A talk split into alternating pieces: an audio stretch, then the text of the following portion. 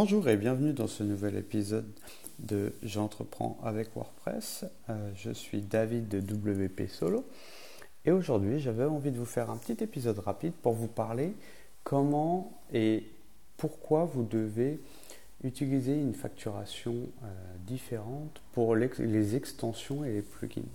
Ou surtout, peut-être, comment gérer la facturation et les, la facturation des extensions, des thèmes ou des services liés à vos sites WordPress spécifiques à chaque client.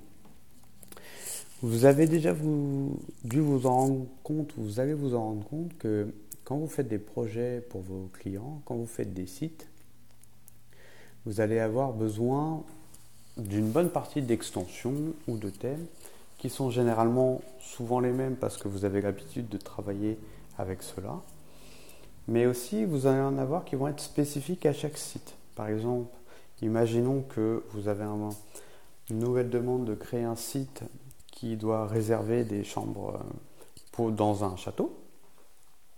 Vous allez acheter euh, et utiliser sûrement une extension euh, premium spécifique à ça pour plus de facilité et pour plus de latitude sur, euh, sur les possibilités de réservation. Il en existe des gratuites, mais les payantes, généralement, il y a plus de fonctions, on peut faire plus de choses, c'est soit plus joli, plus mieux intégré. Bref, ce n'est pas la question. Donc, vous allez acheter l'extension.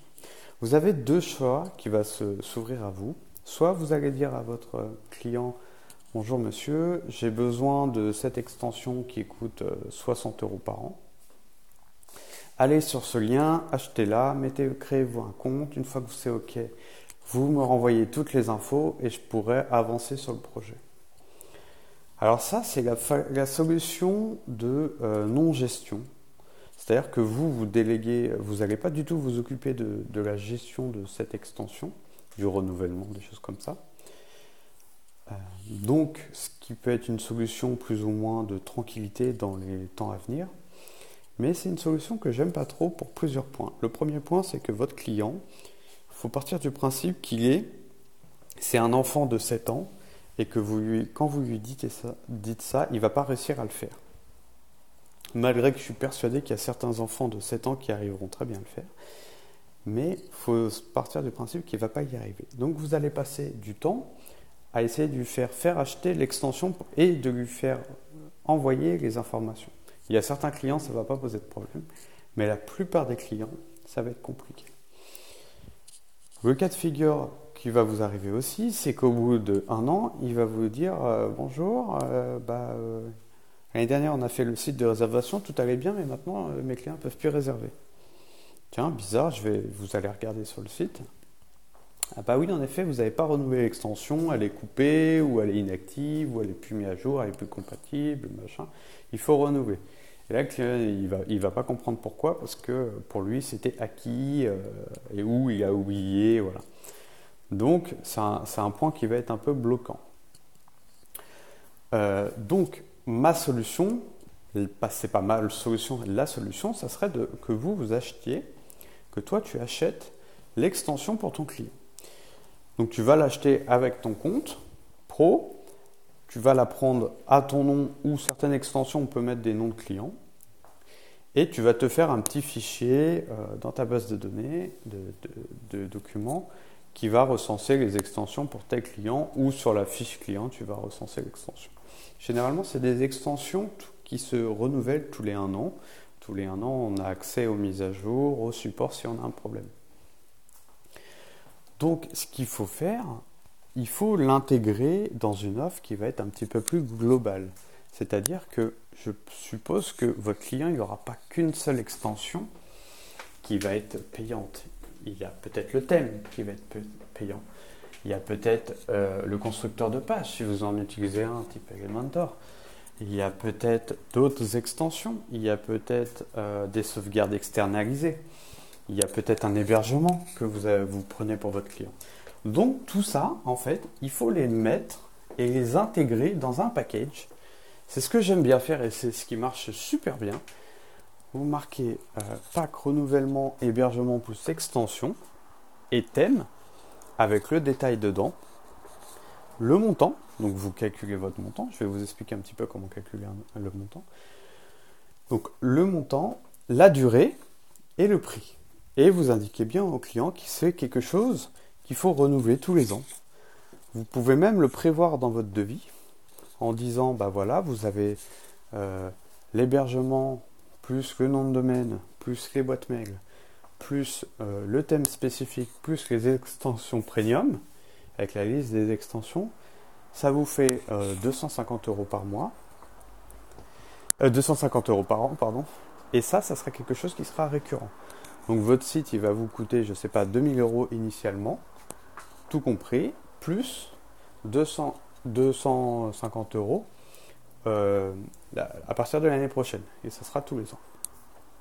Donc le client, qu'est-ce qu'il a lui? Lui, ce qu'il a, il a son enveloppe globale et il sait tous les ans qu'il va avoir un renouvellement. Donc il peut déjà l'inclure dans ses charges annuelles. Il peut même l'étaler euh, mensuellement pour ses charges. Donc déjà, il a une vision. Donc ça, il va bien aimer. Vous, ça va être quelque chose à maintenir, mais ça va être quelque chose qui va vous permettre euh, de prendre les licences agences. Les licences agences euh, dans le monde de WordPress, c'est quoi? C'est qu'au bout d'un moment, quand vous prenez plusieurs fois un thème, plusieurs fois une extension, vous allez avoir accès à des tarifs particuliers qui donnent des installations sur un nombre illimité de sites ou un nombre très très élevé euh, quand les, les développeurs ne veulent pas passer à l'illimité. C'est généralement on a 50 sites ou 100 sites ou 200 sites. Donc vous pouvez installer l'extension sur 200 sites. Ça va vous revenir à un coût à l'extension qui est vraiment minime. Donc au début, au niveau de la tarification, vous allez prendre par exemple une extension qui coûte 50 euros, vous allez acheter vos 50 euros, vous allez appliquer une marge. Donc c'est vos premiers clients qui vont payer pour tous les autres. Vous appliquez une marge forcément parce que vous payez des charges, euh, voilà, et puis vous vous occupez de la gestion et vous revendez à votre, à votre client. Vous avez un deuxième, un troisième, un dixième client qui veut et qui va utiliser exactement la même extension. Vous utilisez absolument le même compte et vous upgradez la licence pour passer en version supérieure. Ça va réduire le coût unitaire de chaque licence.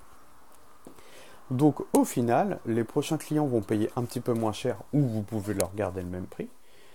Mais en finalité, vous pouvez très bien faire euh, en disant bah s'il y a un client qui tique un peu par exemple sur les prix, quand vous avez beaucoup de clients qui utilisent les mêmes extensions, vous pouvez très bien dire bah si vous passez par vous-même si vous allez payer cette extension unitairement, je ne sais pas, 50 euros en licence unique.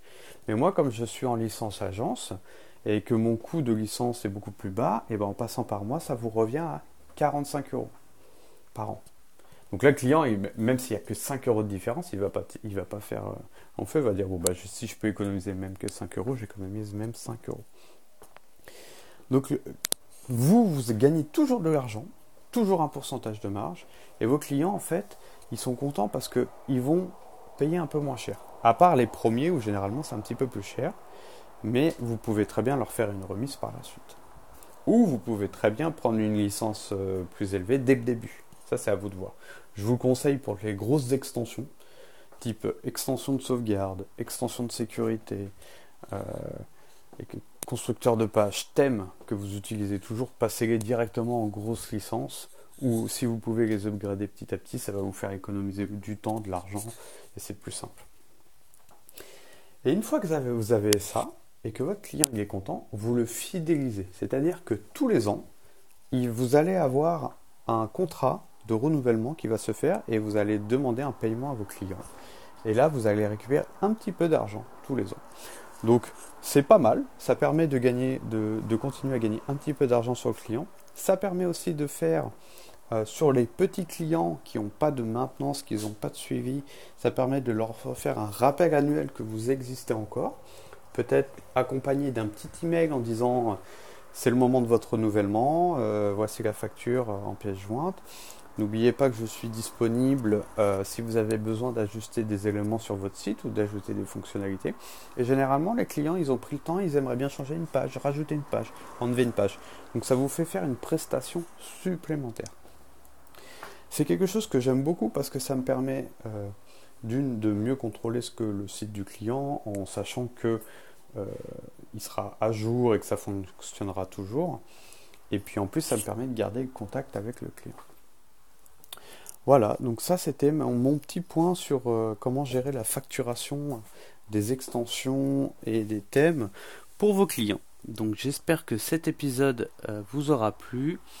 Je vous remercie pour votre écoute. Si vous pouvez mettre des petites étoiles sur iTunes et un petit commentaire et puis partager ce podcast, ça serait top. C'est le seul moyen de faire connaître le podcast. Savoir que le, le podcast à se faire connaître, c'est très très très compliqué. Voilà. Et puis je vous dis à la prochaine pour un prochain épisode. À bientôt.